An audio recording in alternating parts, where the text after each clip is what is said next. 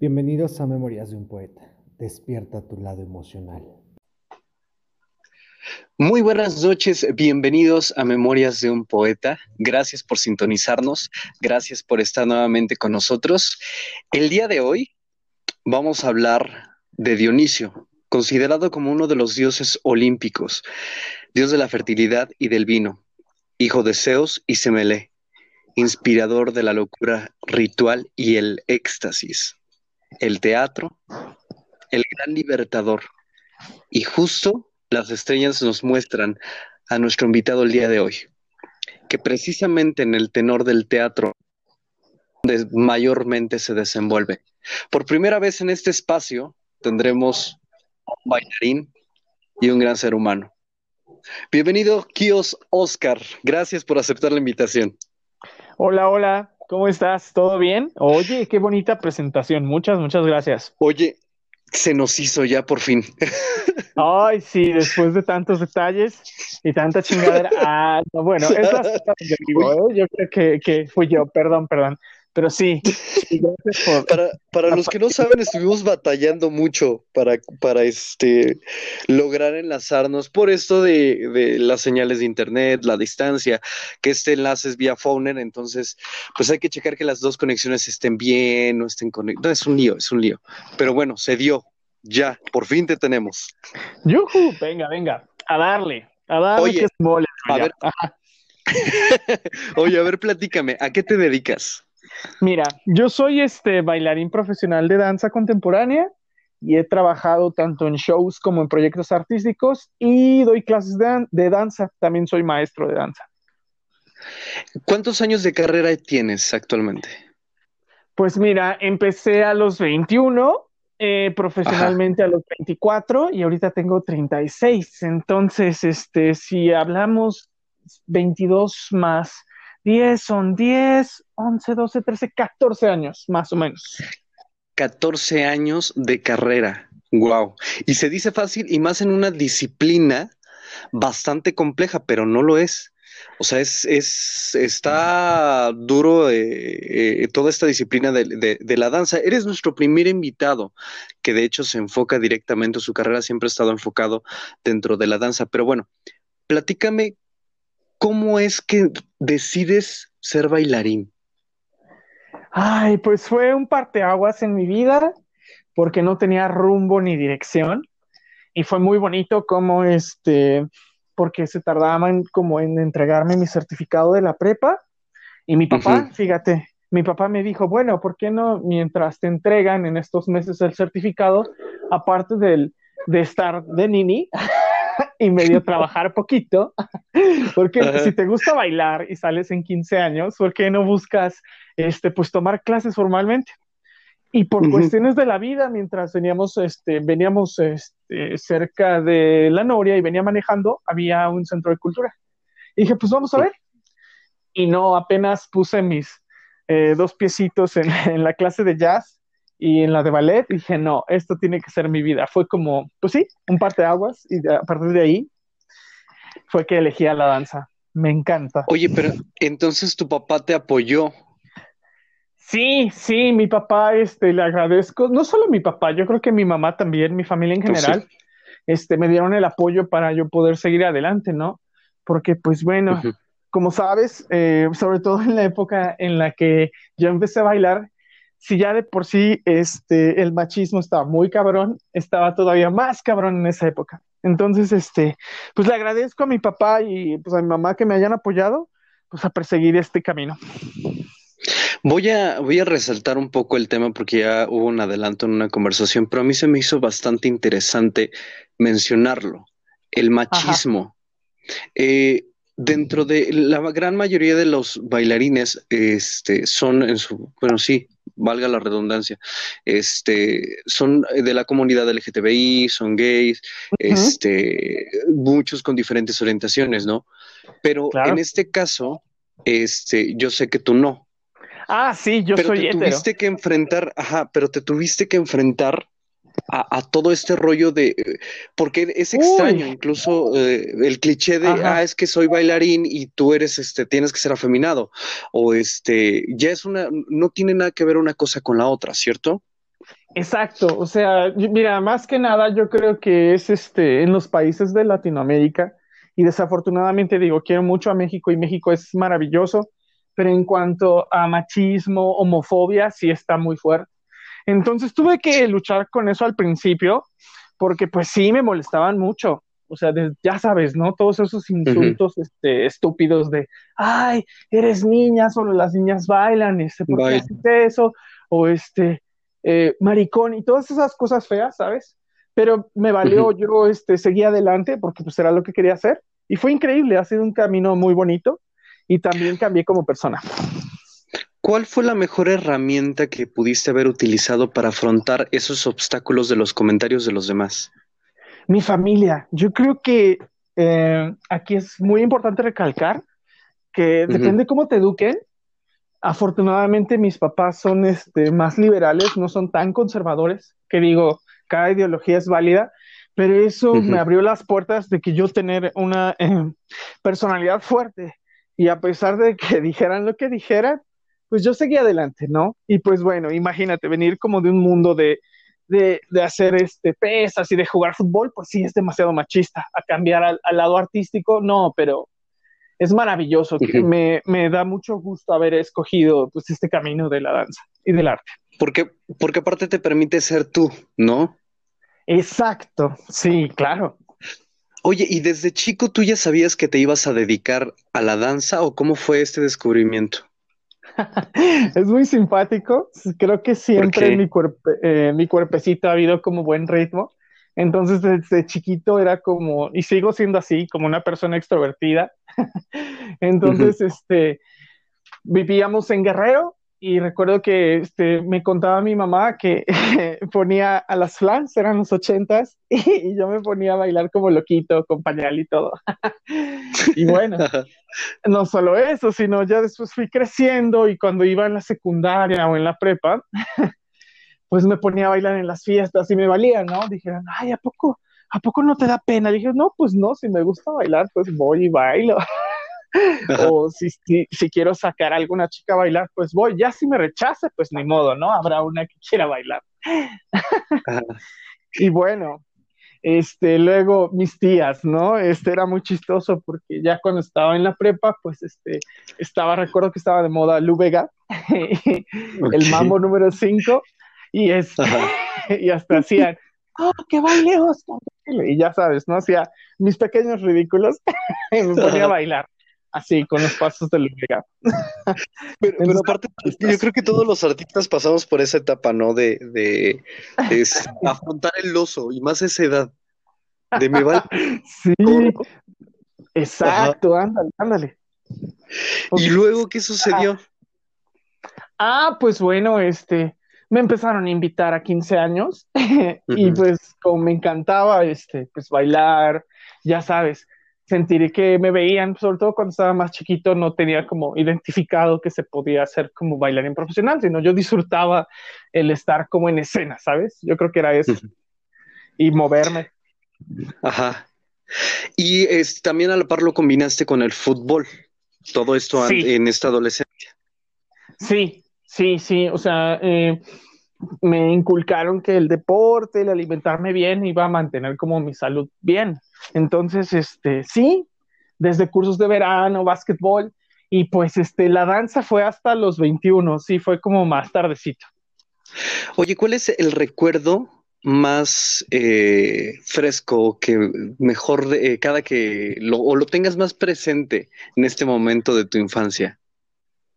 ¿O ¿En qué sentido? ¿En como... Em, el mejor recuerdo que tengas de niño. Ah, ok, ok, ok. Qué loco, fíjate, esta pregunta es muy interesante. ¿Por qué? Ah, porque pues empiezo a ahondar en mis pensamientos. ¿Sabes qué? Ay, de niño. en la. Eh, ay, era muy, muy atrevido. Bueno, ahí te va. ¿Por qué? Eh, en Chilpancingo, en Guerrero, este, luego me gustaba irme a, esconder con una de mis vecinitas. Yo estaba muy chiquito, ¿eh? no tendría que, tendría cuatro, cinco por ahí, y venía a casa una amiga de, de, mis papás y yo me iba a esconder con la, con mi vecinita, pues para irnos a dar unos pequeños besitos.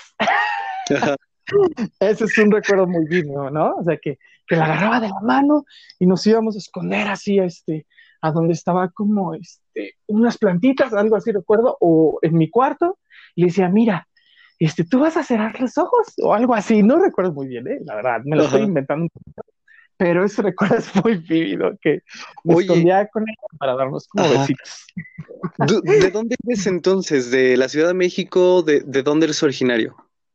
Ah, yo soy de la Ciudad de México y este, solo que mis papás les ofrecieron un trabajo muy bueno en Guerrero y viví seis años en Guerrero nada más, de los, de, como de un año hasta los cinco, o sea, fue poquito tiempo. Y ya de ahí, pues me vine aquí a la Ciudad de México y ya toda mi vida ha sido en la Ciudad de México. Ahí, aquí ya fue donde empezaste a desarrollarte, ¿no? Este, en cuestión de, del arte y hasta los 21, que fue este, donde nos quedamos. Sí, sí, sí. O sea, generalmente fui como más deportista, pero ya, ya, el arte total, sí, hasta los 21. Bueno, mentira, en la prepa, este, estuve tomando danza folclórica como materia obligatoria y me escogí para bailar una danza tarahumara, pero fue muy padre, muy interesante. Entonces ya tenía también algunos vestigios de que iba por ahí. iba, todo, iba todo por ahí. Oye, y en la de la adolescencia, eres una persona muy extrovertida. Y yo creo que de anécdotas debes traer un chorro. pero. sí, algunas. Sí. ¿Cuál es el recuerdo más fresco que tienes? De más bonito, vaya. ¿De la adolescencia? ¿O de qué etapa? de la adolescencia, la pubertad. Ok, pues tengo varios. Pero bueno, algo que me encantaba mucho eran los cursos de verano, ¿sabes? Porque era pues el solecito, el conocer eh, nuevos niños, el, este, el jugar en los campamentos. Yo creo que esa es una de las etapas más bonitas que tuve como niño o como adolescente también. Hay algo que eh, también me gustaría resaltar en, esta, en este primer bloque, sobre todo en esta historia que me estás platicando mucho, y tiene que ver con el cómo te ganas el respeto en, una, eh, en un ámbito, en un medio, precisamente retomando un poquito también lo del machismo, y olvidé esa pregunta, este, ¿cómo te ganas ese respeto con los demás, con los compañeros? Mucha gente pensaría que a través de la violencia, otros en no hacer caso. ¿Cuál fue tu método? Fíjate, tocaste como un tema muy este padre. Yo sufrí de bullying. O sea, como me tardé en desarrollar en la secundaria y en la prepa, pues estaba flaquito, ¿no? Este fui uno de esos niños que estaban desarrollar, entonces sí me molestaban mucho y como era muy extrovertido, pues le hablaba a todos y era como eh, una persona relajada, pues sí tuve, o sea, sí te lo voy a decir, tuve que ponerle un alto, porque en la secundaria me acoplé y me terminé como que me terminaron de molestar. Pero como yo pasé de una secundaria pública a una eh, escuela privada, sí, sí enfrenté mucho el que, ay, cómo te vistes y cosas súper banales. Yo creo que eso ahí afectó porque ya sabes, en la prepa quieres como que pertenecer a un grupo. Entonces yo ya intentaba ser parte de ese grupo, pero sí me molestaban mucho. Sí tuve que ponerle el alto a uno de ellos y digo, me terminó me terminó pegando horrible a mí, ¿no? Pero pues hasta que no lo expulsaron a este tipo y este y que lo dieron de baja definitiva fue que me dejaron de molestar. Y pues yo creo que sí tuve, no está bien, sé que no está bien, pero sí en algún punto tú tienes que, y aparte también en esa época como que el bullying no estaba tan tipificado como que no estábamos tan protegidos los que los que sufríamos parecíamos de eso. Entonces sí, sí fue como sobrevivir un poco. Fue como, en ese entonces era muy normalizado, ¿no? El que en las escuelas uno sufría de, de, bullying y que los comentarios por ser tú por dedicarte a lo mejor de, descubrir que a lo mejor en tu caso lo tuviera de la danza, como en muchas situaciones de muchas personas, este, era normal que, te juzgaran por todo eso. Pero en este caso tú tuviste que poner un alto. ¿Qué le dirías a, los jóvenes, a los niños que quieren dedicarse, a, los padres que están escuchando este, este espacio, que sus hijos se quieren dedicar al arte o a la danza en específico? Ok, yo creo que es súper, súper importante que escuchen a sus hijos. O sea, no solo porque hay una cuestión aquí muy importante que es este oír y escuchar. Si tú sabes escuchar, puedes ayudarles a tus hijos o darles herramientas para que no padezcan de ese tipo de bullying por lo que sea, ¿no? Si es por ser afeminados, si es porque se quieren dedicar al arte, si es porque este, son a lo mejor este, de complexión un poco obesa, no sé, lo que sea. Sí es importante saberles decir que, que se pueden comunicar con ellos. La misma escuela, afortunadamente, creo que ahorita ya hay más herramientas para que ya no los molesten, sobre todo a, a, pues a esos niños o esas niñas que, este, que pues padecen de, del acoso, del bullying, ¿no? Entonces, me da gusto saber que ahorita, este, a lo mejor hablar con el maestro, no sé cómo se maneja ahora en las direcciones o en las escuelas, pero uh -huh. para que lo paren en, ¿no? De raíz. Porque si nada sí. más es como que, ah, ya, este, deja que no te moleste fulanito, si no lo paras de raíz de, de que, este, si lo vuelves a hacer, no sé, te voy a expulsar del colegio, no sé, es un ejemplo. Uh -huh. Si no paran en seco, sí, sí puede traer este como consecuencias graves. Sí, claro, cuando ya son adultos. Pero bueno, vamos a ir a una pequeña pausa. No te vayas, Kios Oscar. Eh, seguimos contigo y a todos los escuchas, por favor, quédense con nosotros. Y a los que ya nos están escuchando, no se vayan. Regresamos con más de Memorias de un Poeta. Despierta tu lado emocional. Aprendimos a cocinar gracias a nuestras abuelas. Ellas nos enseñaron que los ingredientes de una receta se miden de a pizca y chorrito. Nuestras recetas no serán estandarizadas, pero están llenas de amor, pasión y el más delicioso sabor. De nuestras manos a tu mesa. Pizca y chorrito. La mejor opción para veganos y no tan veganos. Encuéntranos en Instagram y Facebook, arroba pizca y chorrito. Nuestros productos son 100% naturales y sin conservadores.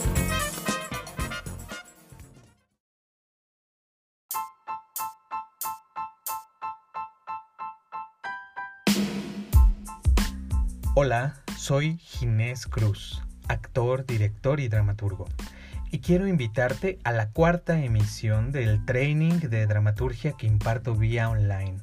Sábados y domingos, 11 de la mañana, iniciamos 6 de marzo del 2021.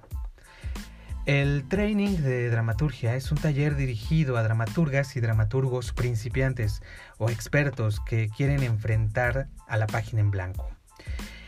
El training consiste en una serie de ejercicios de improvisación dramatúrgica que ayudarán a tu ser creativo a liberarse, a divertirse en el momento de escribir, a liberar ese imaginario íntimo que vive en ti y que desea ser plasmado. Es un taller totalmente práctico, se escribe a mano y en cada sesión probarás ejercicios nuevos que tocan distintos aspectos de la escritura teatral. Para más información e inscripciones puedes escribir al WhatsApp 55 40 26 06 62 o buscar el hashtag training de dramaturgia en Facebook, Instagram y Twitter. Muchas gracias.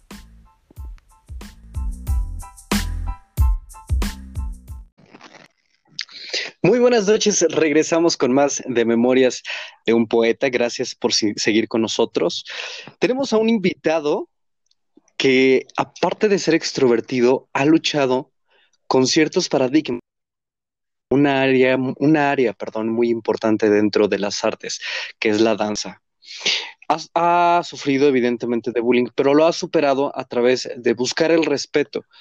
Y bueno, no me voy a eh, seguir eh, tardando más. Síguenos platicando, Oscar, este, más acerca de, de, este proceso. ¿Cómo fue tu preparación antes de, de, ser profesional? Ah, ok, pues bueno, te había comentado que este, mi papá, este, con esta nueva masculinidad, masculinidad perdón, que él tiene, que en, en ese uh -huh. momento no sabíamos que se llamaba así, ¿no? Este, lo uh -huh. cual agradezco, él me impulsó mucho en ese sentido y mi mamá también.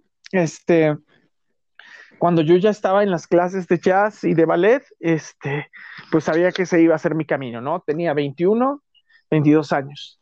Y luego sucedió que fuimos este, a un DID, a un Día Internacional de la Danza de la UNAM. y, y, lo padre de esos festivales es que van desde compañías profesionales, duetos, escuelas de limba, este, centros culturales como donde yo estaba, o van a escuelas privadas y ves una diversidad increíble de danza. Entonces, este, tocó que después de que baila, de, antes de que pasáramos nosotros, pasaron unos chicos de limba de danza contemporánea. Y en el momento que yo los vi, porque pues los vimos presentarse, vi la libertad con la que se movían, cómo te contaban una historia con sus cuerpos y cómo hacían la técnica que manejaban para hacer las acrobacias y deslizarse por el, por el piso, me enamoré de lo que hicieron. Entonces, este, gracias a ese festival, este, ese sería como el camino a seguir después. O sea, dije, no, me tengo que hacer profesional porque pues si no me voy a mantener todo el tiempo en el centro de cultura, lo cual es válido y es bonito, pero si quiero que tengo que dar otro paso. ¿Y cuál fue ese segundo paso? Ajá. Pues este segundo paso fue otra vez mi papá, fíjate. mi papá trabaja en la UNAM y él me dijo, bueno, pues si te interesa, ¿por qué no buscas, este, están los talleres libres de danza y por qué no ves qué es la danza contemporánea o, o por qué no buscas una escuela? Y pues bueno, en este segundo paso yo intenté entrar a la Escuela Nacional de, danza clásica y contemporánea, la que está ahí en CNA. Y pues para no hacértelo largo, pues pasé todos los filtros, pero no pasé el último. Y en el último filtro recuerdo que eh, los maestros me dijeron, bueno, ¿por qué no mejor te dedicas al teatro, no? Como que no, no es la danza contemporánea. te inventaste unas compañías que no eran, ajá, te escucho. Oye, ¿y cuál es el último filtro? El, ¿Cuál fue el que no sucedió? Ah, pues era un trabajo corporal final, donde eh, los coreógrafos y maestros del examen eh, te decían, te daban una idea coreográfica y tú tenías que improvisar y representarla con tu cuerpo en ese momento. Y ya después era una entrevista final donde este, querían saber por qué querías entrar. Y bueno, yo pues yo tenía una formación súper básica, no tenía nada de danza contemporánea y pues ya te imaginarás que hice un súper osote. ¿Por qué? a las... es que me... Empecé bien, siento que empecé bien a expresarme con mi cuerpo, a usar mis brazos, este, a usar este, el piso, ¿no? Pero de repente me empecé a trepar a las barras y discretamente a las barras de ballet vi como uno de los maestros empezó a ver como hacia el techo diciendo, ay, ¿este qué está haciendo? Entonces dije, no, me fue súper mal. y pues ya en la entrevista, pues pasó todo eso, ¿no? Que este, dijeron, ¿por qué no mejor este, te dedicas al teatro? Sí, claro, por la, rectitud y la disciplina de, la danza que son más estéticos, ¿no? Y, pero es que eres bueno, eh, eres Aquí cabe saltar que yo no conocía nada de la danza contemporánea. Cero, nada, nada. Entonces, este, pues yo me metí pasos y dejé fluir mi movimiento. Sí, la danza contemporánea está súper basada eh, en el clásico. Tiene, para, para bailar cabrón contemporáneo, sí, la verdad tienes que tener una base fuerte de clásico, porque si no está como sucio por las cuadraturas del cuerpo, la elongación de los músculos, la técnica, la conciencia corporal, ¿no? O sea, de, del espacio, de cómo si está alineado o no está alineado tu cuerpo, un montón de cosas, cosas que yo no tenía. Entonces, por eso me decían, ¿por qué no mejor pruebas en el teatro? y pues no, yo soy como muy aferrado y les dije, no, es que la verdad yo sí quiero bailar. Y entonces una maestra y me dijo, bueno, ¿por qué no pruebas en los talleres libres de danza de la UNAM y ves qué es la danza contemporánea y regresas, ¿no? dije, bueno, pues tienen razón, ¿no? O sea, tengo que ver qué es entrenarme, este, crecer y aprender más. Entonces ahí fue cuando entró mi papá otra vez. Ajá. Y me dijo, este, pues mira, en la UNAM están los talleres que te mencionaron, están en la UNAM, yo trabajo ahí y creo que me pueden dar una beca. Y sí, este, le dieron, eh, me dieron una beca y este, y fue muy chistoso porque los talleres libres de danza, pues todos son maestros de limba. Y la clase que yo escogí, esto sí fue por fortuna, creo que fui muy afortunado, porque después de mi clase se entrenaba la compañía profesional Danza Libre Universitaria. Ahí ya te estoy hablando como del 2008. Yo tenía 24 años, ya sabía que pues quería dedicarme a esto, ¿no? Que ese era mi camino. Y entonces, pues, este, me tocó un muy buen maestro, este, el cual nos daba como leather y nos daba diagonales. Y entonces me empezó a encantar. Y algo de release, que es como una técnica más postmodernista. ¿Cómo podrías este, apoyarme en ese sentido explicando cómo es el leather, el de Liz? Ah, ok, ok. Perfecto. El contemporáneo es como la eh, una técnica hermana eh, del ballet, solo que es más libre y podríamos decir que es un poquito más rebelde, ¿no? Nosotros tenemos las este, estructuras de clásico, ¿no? Tanto eh, las posiciones, este, como las cuadraturas, etcétera, etcétera. Pero el contemporáneo, por eso es que se baila descalzo, porque te genera más libertad. Y dentro de hay varias técnicas. hay como técnicas más viejitas, que es, por ejemplo, el Graham, que, se usa mucho la cadera, ¿no? Eh, limón, que usa mucho las espirales del cuerpo, contracciones, como unas este, posiciones parecidas al Cristo crucificado. Eh, y Leder, este, como que combina como un poquito más moderno y las diagonales, la danza moderna. Ahora, el release es más como la libertad del cuerpo. Es todavía una técnica de em, un poquito más moderna, donde parece literal que trapeamos el piso. Ok. Trapeamos el piso, em, hacemos acrobacias, usamos los impulsos naturales del cuerpo. Ese es como el release en pocas palabras. Ok, y eso fue lo que aprendiste dentro de la UNAM, ¿cierto? Sí, en la UNAM este, fue más mi formación hacia las técnicas eh, como el release.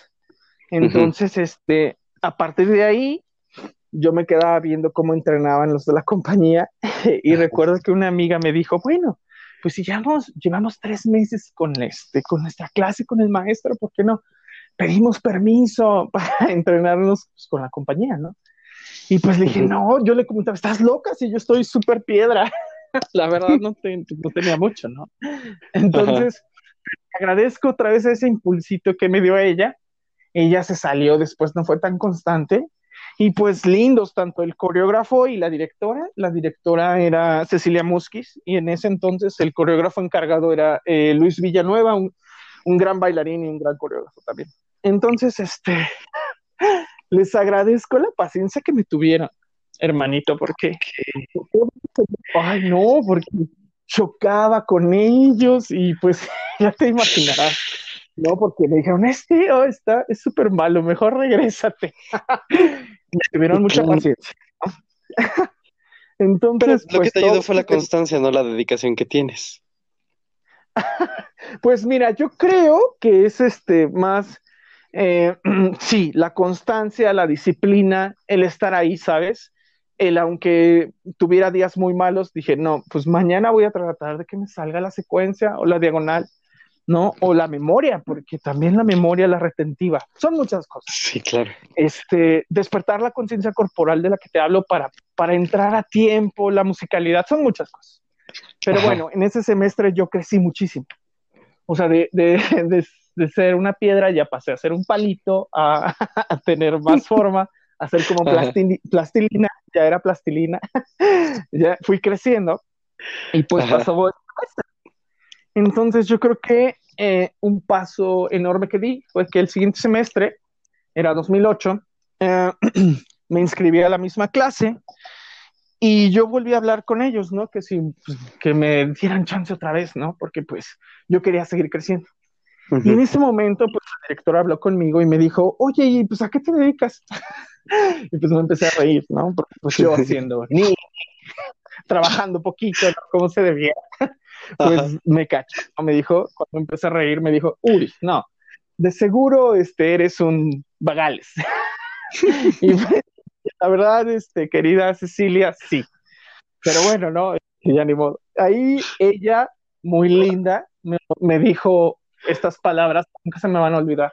Digo, ¿y por qué no, no te gustaría dedicarte a la danza profesionalmente? Uy, mi corazoncito se paralizó totalmente, porque dije, yo metiendo un pie, meto el otro, meto los dos pies, meto todo el cuerpo y ya no me salga. Sí, ya, quíteme. Ajá. de aquí estoy. Pues me invitó a ser aprendiz de la compañía y pues a partir de ahí, a mis 24 años, a, mis 24 años, perdón, este, empecé a tener mis primeros pininos profesionalmente. ¿En qué proyecto fue? Ah, este, eh, la compañía se llamaba Danza Libre Universitaria y era parte de la UNAM. La UNAM tenía entonces dos compañías de contemporáneo. Era Danza Libre Universitaria, que era donde yo estaba, que estaba en el Centro Cultural Universitario, en la sala Miguel Covarrubias. Y también estaba otra compañía, que era este, Danza Contemporánea Universitaria. Y pues bueno, también la de clásico, ¿no? Que es la del taller coreográfico, que esa todavía se mantiene. Pero sí había dos compañías de contemporánea ahí en la UNAM. ¿Y después qué, qué, sucedió contigo? Ese fue tu primer proyecto profesional. ¿Cuál fue el segundo dentro de tu carrera? Ah, pues mira, desafortunadamente la compañía cerró en 2010 y ya después, este, pues yo empecé a audicionar poco a poquito y después, este, una amiga me, me invitó al proyecto de su hermana, que era una compañía de neoclásico. Esta compañía de neoclásico es más, este, de ballet y eh, con poquito de contemporáneo o de jazz, pero fue otra experiencia muy padre porque me dio más tablas escénicas para yo eh, entrar a tiempo, para saber cuidar a mis, a mis compañeras de clásico de la compañía y me dio más tablas en escena, bailamos en el Cervantino. Con ellos estuve nueve meses en esa compañía de neoclásico, pero yo creo que eh, aparte de estas dos compañías, la que me ayudó todavía a dar un salto más hacia, hacia un bailarín profesional fue una tercera compañía, después de que salí de la compañía de neoclásico que se llama Danzam, que también tuve como experiencias muy bonitas y crecimiento. En esta otra eh, tercera compañía se llamó Éxtasis Danza Contemporánea. Ahí me enseñaron realmente a que este, las cosas tenían que salir a la primera, a que mi técnica tenía que ser pulida, que yo no inventara mis pasos, a que mi memoria trabajara súper bien, etcétera, etcétera. Entonces yo creo que esas, eh, esa tercera compañía también me ayudó mucho. Entonces, entre las tres compañías, yo... Ajá. Ajá. Antes de irnos a pausa, me gustaría que te quedaras pensando en esta pregunta. ¿Cómo es se ejercita la memoria en la danza? Porque en, la actuación ya sabemos, es un texto. Y no solamente el texto, sino muchas otras cosas, pero esa pregunta me surge a través de este comentario que acabas de hacer. ¿Cómo se ejercita la memoria a través del cuerpo? Pero bueno, vamos a ir a una pequeña pausa. Así es. Vamos a ir a una pequeña pausa. No se vayan, no te vayas. Seguimos con más de Memorias de un Poeta. Despierta tu lado emocional. Volvemos. Aprendimos a cocinar gracias a nuestras abuelas. Ellas nos enseñaron que los ingredientes de una receta se miden de a pizca y chorrito. Nuestras recetas no serán estandarizadas, pero están llenas de amor, pasión y el más delicioso sabor. De nuestras manos a tu mesa. Pizca y chorrito. La mejor opción para veganos y no tan veganos. Encuéntranos en Instagram y Facebook, arroba pizca y chorrito. Nuestros productos son 100% naturales y sin conservadores.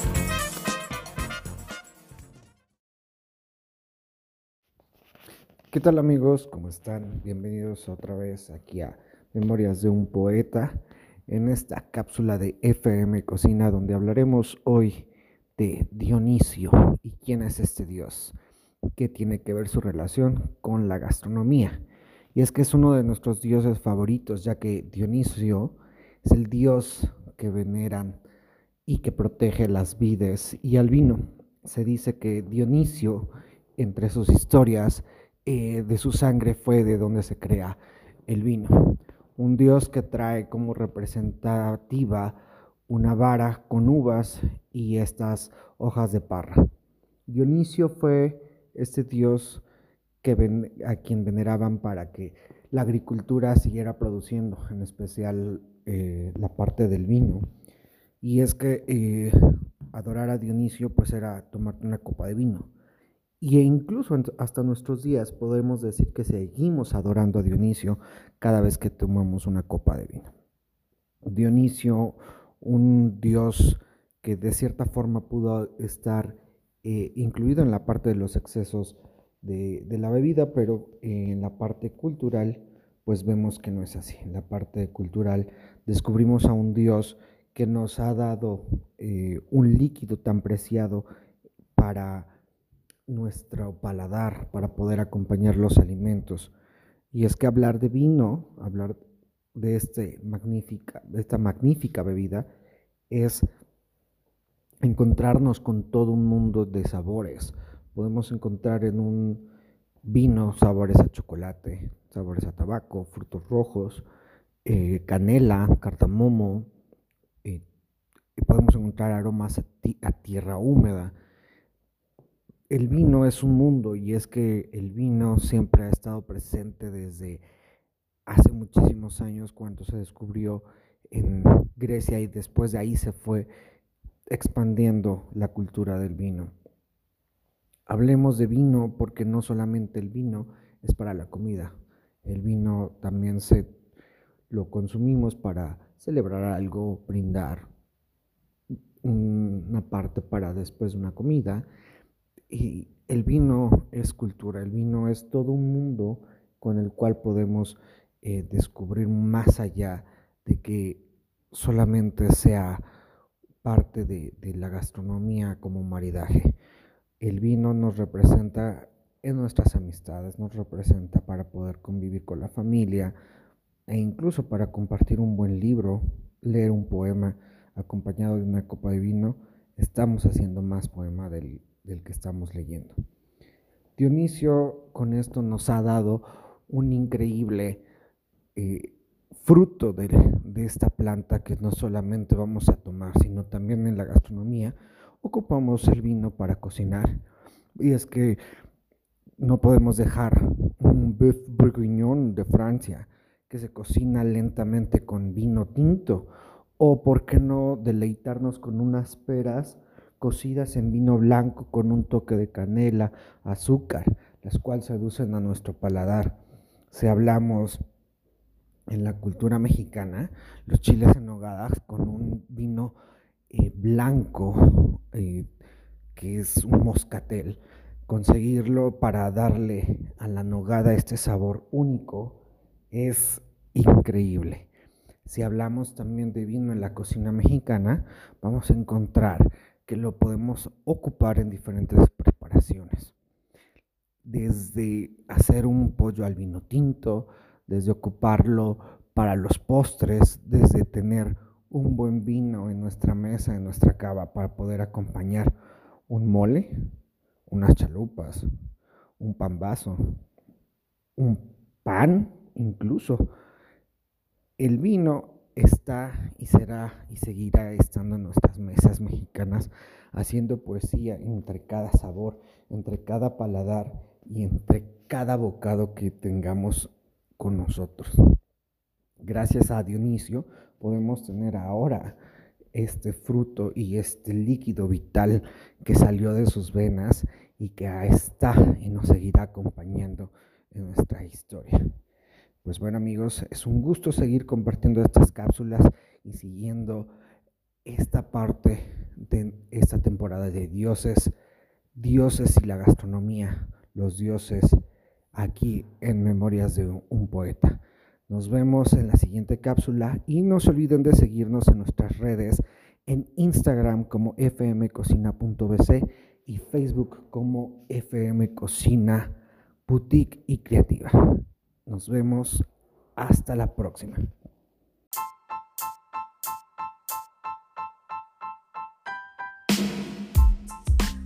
Hola, soy Ginés Cruz, actor, director y dramaturgo y quiero invitarte a la cuarta emisión del training de dramaturgia que imparto vía online.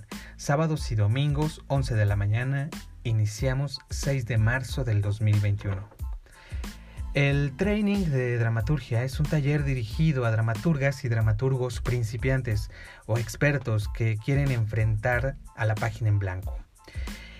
El training consiste en una serie de ejercicios de improvisación dramatúrgica que ayudarán a tu ser creativo a liberarse, a divertirse en el momento de escribir, a liberar ese imaginario íntimo que vive en ti y que desea ser plasmado. Es un taller totalmente práctico se escribe a mano y en cada sesión probarás ejercicios nuevos que tocan distintos aspectos de la escritura teatral.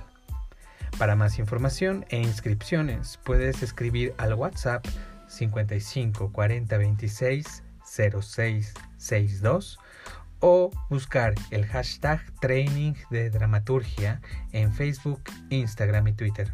Muchas gracias.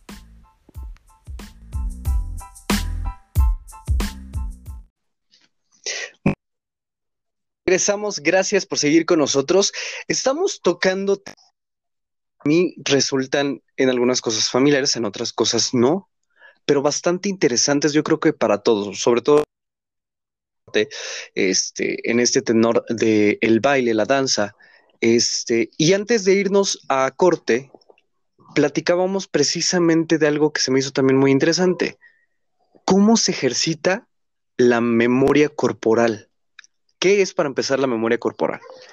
Bueno, mi estimado, este, fíjate que la memoria, eh, la memoria muscular y la memoria que tenemos adentro de nuestra mente, como, sí, claro, es súper importante porque este, tienes que ser súper observador de lo que te piden y de cómo son los movimientos, ¿no? Hay mentes que son súper buenas que se lo aprenden rapidísimo. Hay otras mentes que necesitan estar repasando, repasando, ver cómo son los movimientos y hay otras mentes que a través de imágenes. Entonces yo creo que depende de cada persona. En mi caso, si me cuesta, entonces tengo que estar repasando mentalmente. O sea, si cómo pone el brazo, la dirección que toma, o poner, o en mi caso, por ejemplo, le tengo que poner nombres a, las a los pasos que se van dando. O bueno, en otras ocasiones también, ¿sabes qué pasa? que los pasos ya tienen un nombre o las secuencias y te vas acordando de cómo lo vas repasando. Y pues también es interesante porque hay otras formas. Yo, por ejemplo, trabajo mucho en repasar mentalmente, en decir, izquierda, derecha, centro, caída, abajo, macaco, o este, vuelta, piruet, triple piruet, o lo que venga a mi mente. Y de ahí voy repasando, voy repasando, voy repasando. esto, ¿sabes qué me surge también como idea de saber que en algún momento podemos interpretar esto hablando del arte, ¿no? Que tú lo tienes que memorizar. Pero podríamos decir de manera o en términos generales que también uno en su vida diaria podría memorizar ciertos momentos o ciertos movimientos de su vida, ¿no? no a lo mejor levantarte con cierto pie este, todas las mañanas, ¿no? Qué interesante también resulta ciertos movimientos que a lo mejor tú no los percatas, pero tu cerebro ya los asimiló Exacto. y los estás haciendo. Y parte de la conciencia que dices, ¿no? Sí, sí, sí. Este, fíjate que es muy chistoso porque luego ya estás tan clavado pues en tus ensayos o en tu vida bailando o memorizando coreografías, que ya vas en la calle y luego pues vas viendo las corporalidades de las personas. O sea, ves cuando alguien a lo mejor anda muy estresado, o cuando alguien anda enamorado, o cuando, este, no sé, cómo ves eh, la, cierta inercia que tiene a lo mejor algún abuelito al caminar, o los niños, ¿no? Cómo repiten ciertas este, secuencias, ¿no? No son secuencias, sino este, su, su desarrollo psicomotriz, ves cómo este, van caminando y dices él, va 2, 2, 2, 4, 4, 2, 2. Yo creo que eso es muy padre porque luego de la misma naturaleza puedes ver como muchas cosas padres, observar actitudes también. Es como muy interesante. Oye, y a ver, en, este tenor de, la observación, este, no me voy a clavar mucho porque todavía falta mucho que platicar, pero se, me, se, me, hace muy interesante. ¿Cómo podrías tú eh, describirme cómo sería una persona que se ve triste corporalmente? Ok, ¿En qué influye? Es muy interesante porque aparte de la observación, yo creo que hay un, este, una situación de sensibilización que, o de empatía corporal. ¿Qué quiere decir? Por ejemplo, este, yo voy rumbo a un ensayo, ¿no? Y vengo en el metro. Entonces, generalmente las personas tristes están como encorvadas o, tienen en su rostro cierta este, mirada eh, hacia abajo. En otras ocasiones son personas más reservadas y te puedes dar cuenta por sus manos, no están como encogidas. En ciertas ocasiones es muy, es muy interesante porque me doy cuenta que las algunas personas vienen en su rollo y no se dan cuenta, ¿sabes? Pero yo sí, a pesar de que a lo mejor vengo con mi música, observo, eh, si me ha tocado personas hasta lloran, ¿no? Que es como muy evidente eso. O personas que no lloran, pero que están hablando consigo, o sea, que están entreabriendo, entreabriendo la boquita y este, las ves como apagadas, ¿sabes? Yo creo que también es estar abierto a, pues sí, como tú dices, a observar qué es lo que te rodea y como que esas cositas, este, sí dan a notar como tristeza. Y por ejemplo, eh, y esto como mensaje igual para todos los escuchas, si se puede uno o uno puede hacer conciencia de estos, de esta corporalidad o estas emociones que guardan los músculos, las, el cuerpo, ¿hay alguna manera, una recomendación, sobre todo en estos tiempos de pandemia, que tú recomiendes o nos comentes, que podamos hacer para liberar esas emociones? fíjate que el arte es muy importante en este aspecto. Yo considero que sí, em, te lo voy a contar como experiencia personal. Si llega un momento en que estás súper apagado o súper estresado o te empieza a ganar la ansiedad, lo más importante para liberar, por ejemplo, es ver una película dramática o alguna serie que te haga soltar esto que traes adentro. Yo creo que llorar es muy bueno, es muy liberador. Si es a lo mejor furia o enojo o frustración, si necesitas pegarle a la almohada, pégale a la almohada. En mi caso, por ejemplo, también me ayuda a bailar. O, si necesitas soltar alegría, no sé. O bueno, desesperación, vamos a ponerlo en la situación de la pandemia, ¿no? Que, que tengas una situación de ansiedad fuerte puede haber también este, cuestiones como de relajación. Te puedes acostar en tu camita o, este, o subirte a la azotea o si estás en un espacio encerrado, cerrar tantito tus ojos y respirar, inhalar y exhalar y ponerte musiquita para que te relaje. O sea, inhalar y exhalar, ¿no? Sentir tu respiración, sentir cómo la musiquita a lo mejor te puede llevar a diversos lados y traerte como buenos recuerdos y saber que las cosas se van a poner bien. Es difícil, porque yo creo que cada, cada cabeza es un mundo, pero si hay algo que he rescatado, que sí, esto fue este, antes de que ocurriera la pandemia, de que cuando yo veía eh, en esto mismo de la observación y la, la sensibilidad, veía a mis alumnitos estresados o cansados, les ponía estas sesiones de relajación y este, los podía transportar hasta a mundos diferentes o a situaciones donde a lo mejor estabas en el mar o que sentías este, algo tan simple, ¿no? De la vida como el agua cuando llovía. Entonces tratar de buscar como en ti mismo este momento de, eh, mm, de respirar, de inhalar y exhalar, sí, que no sea muy rápido, sino inhalar y exhalar poco a poquito, ¿no? Y, y este, tratar de transportarte a, otro lugar también ayuda con estas como sesión. Entonces ya ahí va. Oye, qué interesante. Y yo creo que este tomen nota de todo lo que acabamos de, escuchar de tus recomendaciones, porque es muy cierto. Este almacenamiento de información que a veces tiene el cuerpo y es una manera muy inteligente también de liberarlos, sobre todo después de la pandemia o durante las pandemias. Este, pero bueno, sigamos contigo. Después de estos proyectos, ¿qué sucede con, cuál ha sido el proyecto más importante, mejor dicho, en tu trayectoria, en tu carrera? Oye, han sido varios. no quiero sonar egocéntrico porque no quiero. Yo creo que es muy importante mantener los pies en la tierra porque a los bailarines, bailarinas, coreógrafos y coreógrafos más chingones que yo y chingonas que yo he admirado son súper sencillos, de verdad. Y eso es súper, súper importante. Bueno, entonces, ya dicho esto, este, sí, se me hace muy importante, ¿no? Porque pues antes de yo, llegar a ser profesional, sí me encontré con muchas personitas que a lo mejor tenían cierto nivel y ya se sentían el, este, no sé, el, el, Inalcanzable. el ave fénix con sus alas, ¿no? Y pues eh, también me llegó a pasar a mí, Ajá. ¿no? Que decía, no, ya, ya domino cierta técnica, por ejemplo, el release, ya bail- bailé en el Cervantino y decía, ah, ¿no? Pero luego te das unos madrazos porque pues te das cuenta que la realidad no es así y que para llegar, este, tienes que trabajar todos los días. Bueno, después de todo este, lo que te conté, pues eh, en la UNAM, fíjate, la UNAM siempre ha sido como algo maravilloso para mí. Este, y mi maestra Cora Flores, ¿no? Que fue una de mis formadoras, este, ella me invitó a hacer una Ujú. audición, me dijo, eh, mira, que hay una audición para este, para una UNAM, para un proyecto que se llama Enjambres Escénicos, de música, teatro y danza. Y, y fui, y este, y ese proyecto fue maravilloso. Estoy hablando de 2013, que fue mi, mi primer proyecto ya como profesional, porque el contrato decía, usted está contratado como este bailarín profesional y son servicios artísticos, ¿no?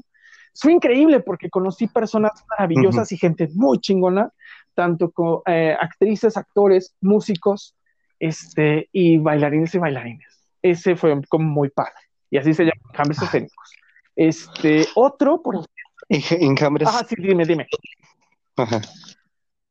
Otro, otro, Otro. otro, proyecto. Este, cuando vino James Bond aquí a la Ciudad de México, el ver una producción hollywoodense de ese tamaño, este, la de James Bond Spectre, sí, fui como extra, nada más, ¿no?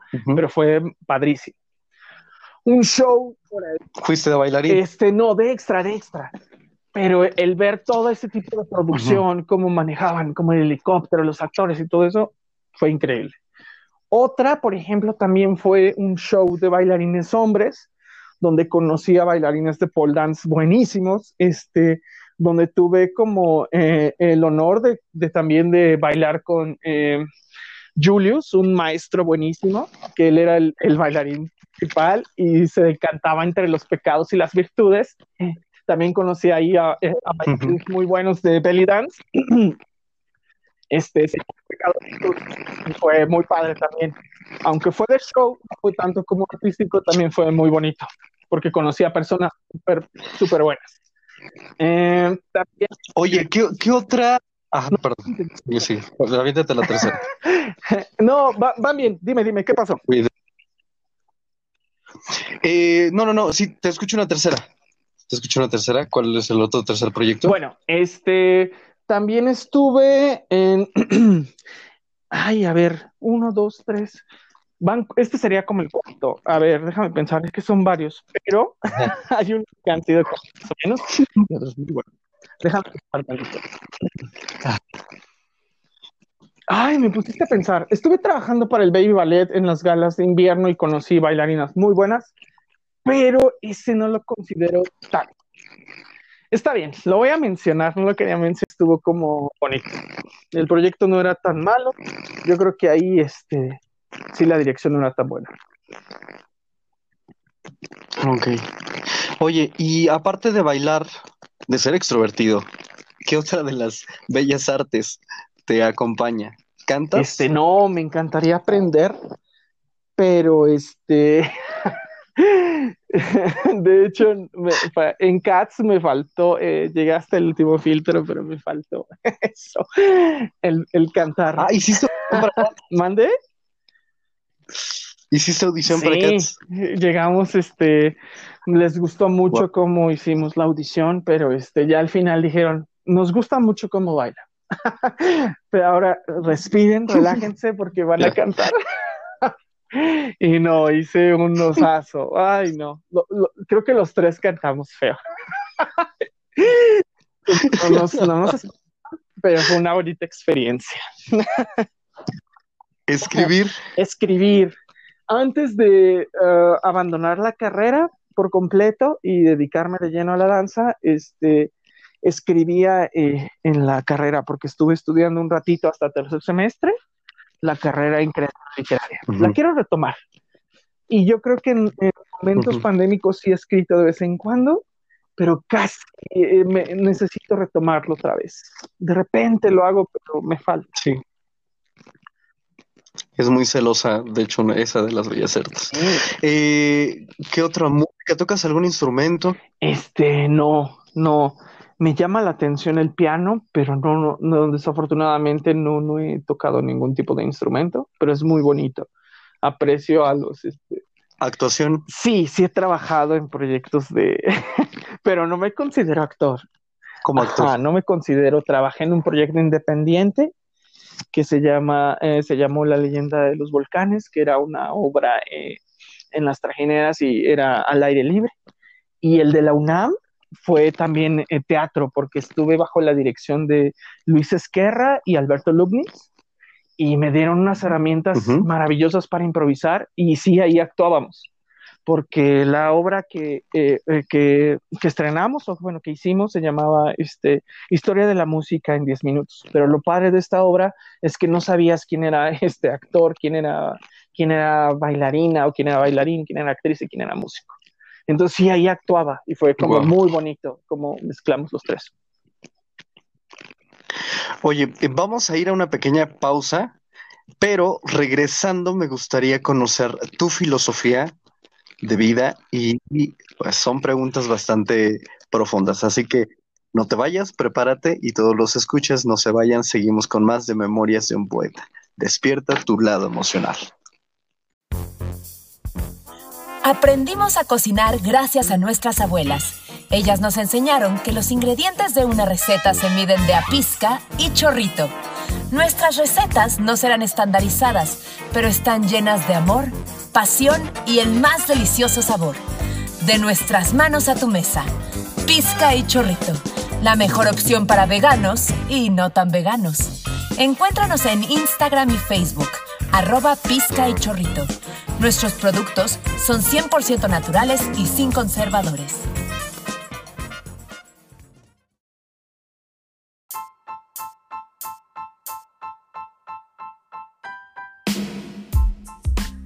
Hola, soy Ginés Cruz, actor, director y dramaturgo, y quiero invitarte a la cuarta emisión del training de dramaturgia que imparto vía online.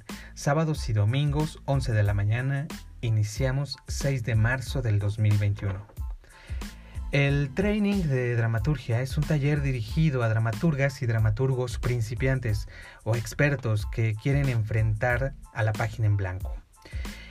El training consiste en una serie de ejercicios de improvisación dramatúrgica que ayudarán a tu ser creativo a liberarse, a divertirse en el momento de escribir, a liberar ese imaginario íntimo que vive en ti y que desea ser plasmado. Es un taller totalmente práctico, se escribe a mano y en cada sesión probarás ejercicios nuevos que tocan distintos aspectos de la escritura teatral. Para más información e inscripciones puedes escribir al WhatsApp 55 40 26 06 62 o buscar el hashtag training de dramaturgia en Facebook, Instagram y Twitter. Muchas gracias.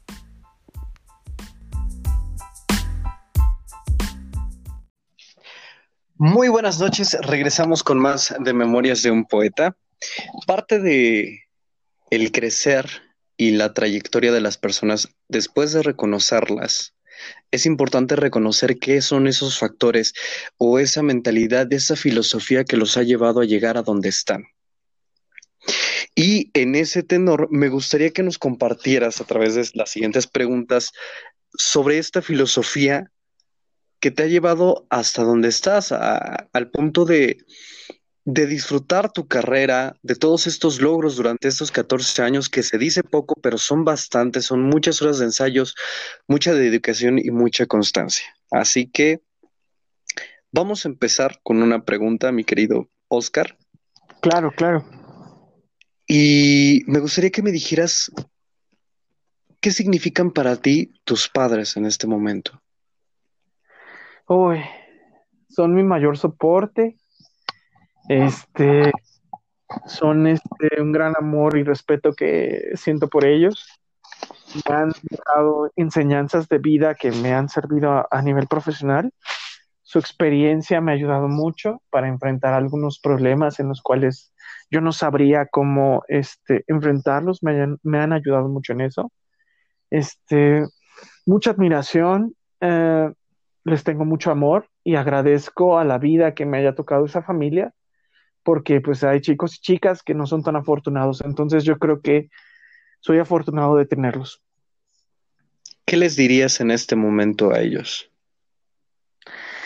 Ay, gracias por las enseñanzas, gracias por aguantarme en ocasiones. Este, gracias por esa, eh, a mi mamá, por ejemplo, a, esa inteligencia emocional que tiene, a esa apertura para levantarme el ánimo, a ese escucharme y levantarme en momentos oscuros cuando había gente que me hacía menos y que me daba fortaleza eh, para seguir adelante. Gracias por ser mi paño de lágrimas. A mi papá, gracias por ser esa masculinidad de apertura y no machista, por aceptarme este, tal cual soy, este, con esa energía femenina que poseo y que ha hecho que sea afín a las artes. Gracias por eh, la inteligencia de sus consejos para enfrentar ciertas situaciones en las cuales yo hubiera perdido la cabeza, la, la sapiencia para enseñarme cosas de la vida. A los dos los quiero mucho y este y les agradezco todas las enseñanzas que me han dado, el amor y el cariño que me han brindado. ¿Qué te hace vibrar en la vida? Uy, ay, este, las, las cosas simples de, las, de la vida son muy hermosas. Este, el ver a los pajaritos en los árboles, la libertad con la que se mueven, sobre todo en estos tiempos pandémicos, es muy bonito el sentir la lluvia caer en momentos, este, ya sea fuerte o quedito. Eh, cuando podías ir eh, por la ciudad, me encantaba pararme debajo de los faros y ver cómo las gotitas de lluvia caían y ver cómo bailaban o cómo formaban, este, tomaban diferentes, ah, tenían diversas formas de moverse. Este, un beso, el tener cerca a una persona que te guste y poderla abrazarla y besarla y sentir cómo se van moviendo sus labios es muy bonito. Este, una buena comida, una buena taza de café, el bailar en la lluvia, el ver una película que te mueva los sentidos, el llorar por alguna canción, este, el extrañar a mi hermana que aunque está lejos, este, admiro muchísimo lo que está haciendo, este, sin importar por, eh, que sea una persona con capacidades diferentes. Este, la admiro mucho. Que me hace vibrar también este, el abrazar. Yo creo que en estos tiempos un buen abrazo hace falta. El, este, el viajar también, el conocer lugares diferentes. El conocer personas, fíjate. Cada persona es un mundo y es maravilloso poder ver cómo piensa cada persona. ¿qué le dirías a las personas que temen mostrar ese, ese lado que tú posees, ese lado femenino, esa energía femenina, este, hoy en día? ¿Qué les dirías? Fíjate que para mí también el, tomar terapia, el entenderme, porque pues yo pensaba que era raro, ¿no? El ser raro está bien y es maravilloso. Y lo que me enseñó esta psicóloga es que los seres humanos poseen una energía masculina o femenina, que los que las personas que tenemos esa energía femenina somos más afines a las artes, este somos sensibles, nos gusta la danza, el teatro, lo que sea, y eso no está mal. Y eso no define pues lo que te gusta en la vida o lo que quieras hacer. Este siéntete cómodo con lo que eres, siéntete libre. Este, rodéate de personas que te, que te hagan crecer y que, no, y que no te quiten como el tiempo, ¿no? Porque pues para echar relajito o irte de fiesta, yo creo que muchos. Pero realmente para encontrar, eh, encontrar amistades con el corazón abierto, personas transparentes, yo creo que eso es muy valioso. Este, no te preocupes por lo que digan los demás, enfócate sí suena un poco este, a enfocarte en ti mismo, pero yo creo que es muy importante estar bien contigo mismo para poder florecer. Y, y, déjalo ser, como dice la... Eh, hay una palabra muy bonita en una de las, de, la, de las canciones de los Beatles, let it be, déjalo. No te preocupes. ¿A qué le temes? Wow. Ah, esto es fuerte. Yo creo que es que llego a ser viejito, lo cual sí espero ser, este, el ya no poderme ver como antes, el este, el ya no eh, poder correr como lo hacía, el sentir a lo mejor que ya mi fuerza no es la misma que antes. Yo creo que a la vejez. Pero sé que es algo natural en la vida y en lo cual tengo que aprender a adaptarme y a ser feliz cuando llegue a pasar. ¿Hay algo que te gustaría hacer y no te atreves? Uf, este, creo que a veces me quedo en una zona de confort y a veces necesitaría tener, ser más, este, proactivo. Sí lo soy, pero a veces siento que tendría que aventarme más y no quedarme en el qué hubiera pasado si lo hubiera hecho. Yo creo que en este caso, por ejemplo, el teatro es un cosquilleo que tengo ahí muy fuerte y no me he animado a buscar este ahondar en esas sensaciones en el transformarte en un personaje. La felicidad la felicidad se busca o se encuentra. Wow. Yo creo que las dos. A veces sin querer te encuentras a personas maravillosas en el camino y te alegran tu día. A veces este la encuentras sin querer a veces si la buscas, ¿no? O sea, estás, no sé, estás buscando a lo mejor, no sé, una paleta de limón y te encuentras con una paleta de naranja y te hace bien. Yo creo que las dos están bien. No necesitas este tratar de que te llegue o buscarlo, sino yo creo que las dos están bien. ¿Qué le dirías a Kios Oscar que se encontraba bailando canciones de Flanza a esa edad en este momento? Ay, lo abrazaría mucho. Ay, me vas a hacer llorar. Ay, sí, es fuerte. No te preocupes, tú sigue adelante. Eh, confía en ti, confía en tus sueños. No importa quién te quiera decir que no lo vas a lograr porque ya estás algo grande. No hay edad para empezar a hacer lo que te gusta. No existe eso, sino las ganas que tú quieras para conseguirlo. Disfruta de tu vida, no te preocupes por este lo que digan tus compañeros de la escuela. Tienes que ser una persona fuerte, tienes una gran familia la cual te apoya, en lo cual eres afortunado, entonces si puedes, métete a la danza un poquito antes. Si no, no te preocupes, encontrarás el camino correcto para llegar al objetivo que, quieres llegar. ¿Y qué mensaje te gustaría dejarte en este momento para volverlo a escuchar en dentro de 10 años? Ay, híjole.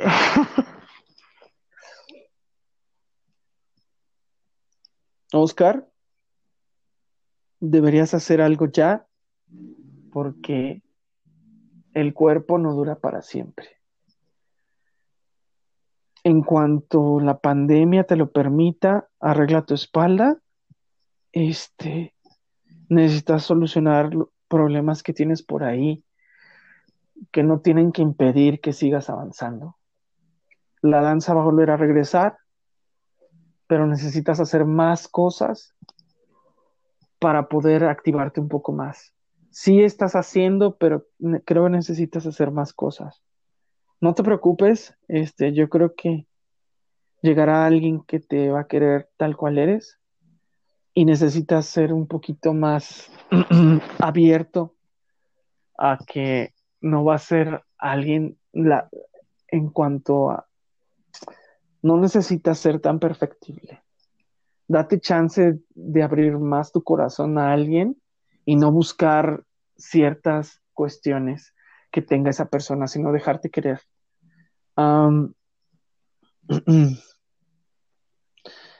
necesitas mejorar en cuanto a tu carácter un poco. Eres empático y eres asertivo, pero hay ciertas situaciones que te van de control.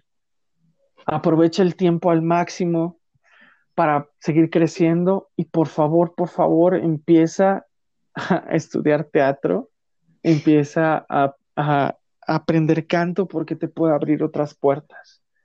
La vida no se acaba este, con la pandemia y puedes salir adelante. Oscar, muchísimas gracias por compartirnos estas palabras.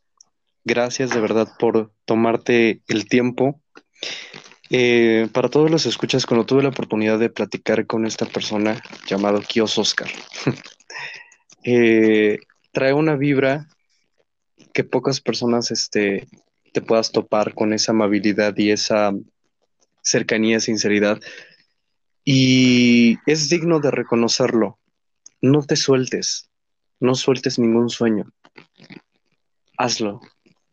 Yo sé que vas a llegar muy lejos, más lejos de todos que, que estos 14 años te lo ha permitido tu trayectoria, amigo.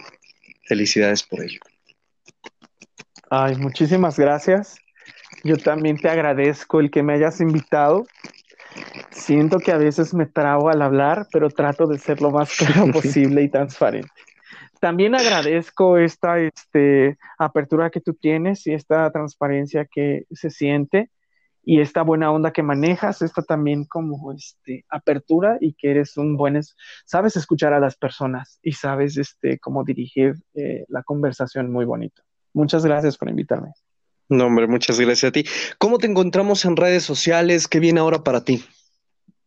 Ah, bueno, mira, este, en Facebook estoy como Kios Oscar, así tal cual. El Kios es este con K, eh, con K de kilo. Y en Instagram, igual kios.oscar. La O de Oscar es un cero.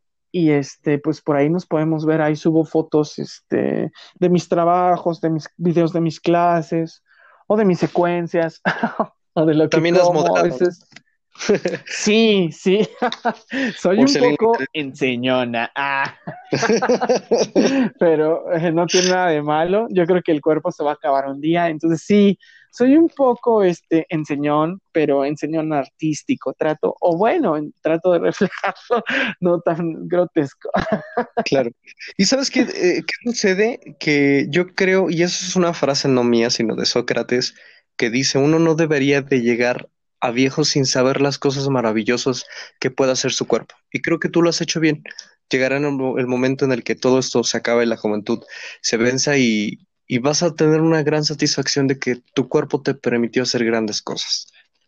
¿Qué viene ahora para ti? Bueno, este, ya me han pedido como clases, entonces, este, próximamente voy a abrir mis clases en línea. Este, también, este, Fíjate que espero que pronto pueda haber más audiciones, este, para poder este, hacer más audiciones. He hecho poquitas por lo mismo de la pandemia. Y quiero, fíjate que quiero eh, reparar mi espalda porque tengo una lesión desde los 21 años. Entonces, este, ya que se vuelva todo más normal, regresar a mi cita con el fisio, que me la repare para estar al 100. Ahorita afortunadamente estoy muy bien, puedo hacer muchas cosas, estoy muy fuerte, pero, ¿sabes? No quiero dejarlo este, así al azar otra vez y confiarme, ¿no? Entonces, este, eso, regresar, ojalá la agencia este, en la que estaba regrese, eh, para la compañía de teatro en la que estaba, donde enseñábamos cosas muy bonitas a nuestros alumnitos y nos daba gusto verlos crecer o darles las clases a los agenciados. Sino ver este, que sigue adelante, sino retomar la... Quiero retomar la carrera, fíjate ya sea la de literatura que tenía o este, cambiarme a la de arte y patrimonio cultural. Y definitivamente en esto, este, adentrarme en el teatro, eso de actuar y, y poder este, hacer personajes o transformarte en otras personas es como muy padre, me llama mucho la atención. Pues nunca es tarde. Y pues bueno, amigo, muchísimas gracias. Gracias por darte este tiempo y gracias a todos los que nos escucharon por hoy el programa ha terminado. Pero bueno, ay, ¿qué les puedo decir? Yo creo que de este mensaje que nos dejas, eh, Oscar, solo déjense llevar, fluyan, sean, sin importar lo que las demás personas digan. Buenas noches.